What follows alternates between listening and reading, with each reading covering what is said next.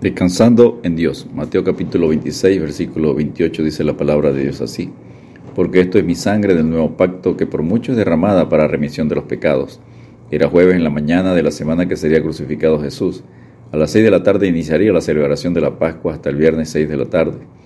La fiesta de la Pascua, estrechamente relacionada con la fiesta de los panes sin levadura, era la fiesta central del año judío donde recordaban la salida y liberación de la esclavitud de Egipto, descrita en Éxodo 12.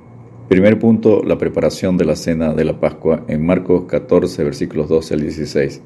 El primer día de la fiesta de los panes sin levadura, cuando sacrificaban el cordero de la Pascua, sus discípulos le dijeron, ¿Dónde quieres que vayamos a preparar para que coman la Pascua? Y envió dos de sus discípulos y les dijo, Id a la ciudad y os saldrá al encuentro un hombre que lleva un cántaro de agua. Seguidle, y donde entrare, decía el señor de la casa, el maestro dice, ¿Dónde está el aposento donde he de comer la Pascua con mis discípulos? Y él os mostrará un gran aposento alto, ya dispuesto, preparad para nosotros allí. Fueron sus discípulos y entraron en la ciudad y hallaron como les había dicho, y prepararon la Pascua. Una vez más Jesús demuestra su deidad con su omnisciencia, como lo había hecho también en Lucas 19, versículos 30 y 31, Mateo 17, 27 y Juan 2, 25. El lugar para celebrar la cena sería desconocido por Judas y así evitar que Jesús fuera arrestado antes del tiempo establecido por Dios. En el plan redentor de Dios era necesario que Jesús celebrara la Pascua con sus discípulos. Esta sería la última oportunidad de tener comunión y enseñar a sus discípulos como lo hacen los cinco capítulos de Juan, capítulo 13 al 17. El segundo punto alrededor de la mesa, Mateo 26, versículos 20 al 22. Cuando llegó la noche se sentó a la mesa con los doce y mientras comían dijo, De cierto os digo que uno de vosotros me va a entregar y entristecidos en gran manera comenzó cada uno de ellos a decirle, ¿soy yo, Señor? Juan, que estaba más cerca del Señor, le pregunta en Juan 13, versículos 25 al 30. Él entonces, recostado cerca del pecho de Jesús, le dijo, Señor, ¿quién es? Respondió Jesús, a quien yo diera el pan mojado, aquel es. Y mojando el pan lo dio a Judas Iscariote, hijo de Simón. Y después del bocado, Satanás entró en él. Entonces Jesús le dijo, lo que vas a hacer, hazlo más pronto.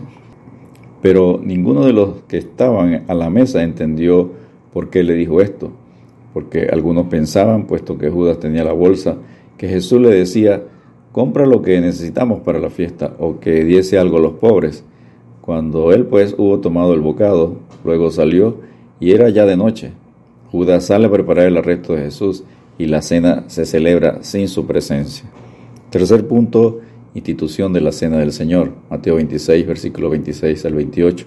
Y mientras comían, tomó Jesús el pan y bendijo y lo partió y dio a sus discípulos y dijo, Tomad, comed, esto es mi cuerpo. Y tomando la copa y habiendo dado gracias, les dio, diciendo, Bebed de ellas todos, porque esto es mi sangre del nuevo pacto, que por mucho es derramada para remisión de los pecados. La Pascua judía era figura del sacrificio de Cristo, que estableció el nuevo pacto profetizado en Jeremías 31, versículos 33 y 34. El único propósito de la sangre derramada por Jesucristo es para el perdón de los pecados, para andar en santidad y ser agradables, aceptos en la presencia de Dios. No es para rociar o clamarla sobre objetos, personas, autos o, invocarla para sanidad. Todas las citas bíblicas enseñan que es para el perdón de los pecados en Efesios 1.7, 1 Pedro 1.18 y 19 1 Juan 1.7, Apocalipsis 1.5 y Apocalipsis 12.11. La cena del Señor es un memorial, no un ritual, de la muerte y resurrección de Jesús, como enseña Lucas 22, versículo 19. Hace esto en memoria de mí.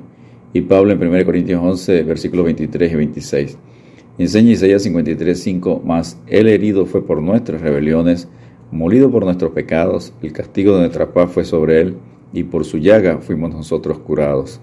La promesa de Jesucristo es que la volverá a tomar durante el milenio en la celebración de la Cena del Cordero, en Mateo 26, 29. Y os digo que desde ahora no beberé más de este fruto de la vid hasta aquel día en que lo beba nuevo con vosotros en el reino de mi Padre. Último punto número 4. Tomar indignamente la cena del Señor. Pablo advierte en 1 Corintios 11, 27. De manera que cualquiera que comiere este pan o bebiera esta copa del Señor indignamente será culpado del cuerpo y de la sangre del Señor. Indignamente significa con actitud indiferente y ritualista, con un corazón no arrepentido, un espíritu de amargura o cualquier otra disposición no piadosa. Explica las consecuencias en 1 Corintios 11, 29 y 30.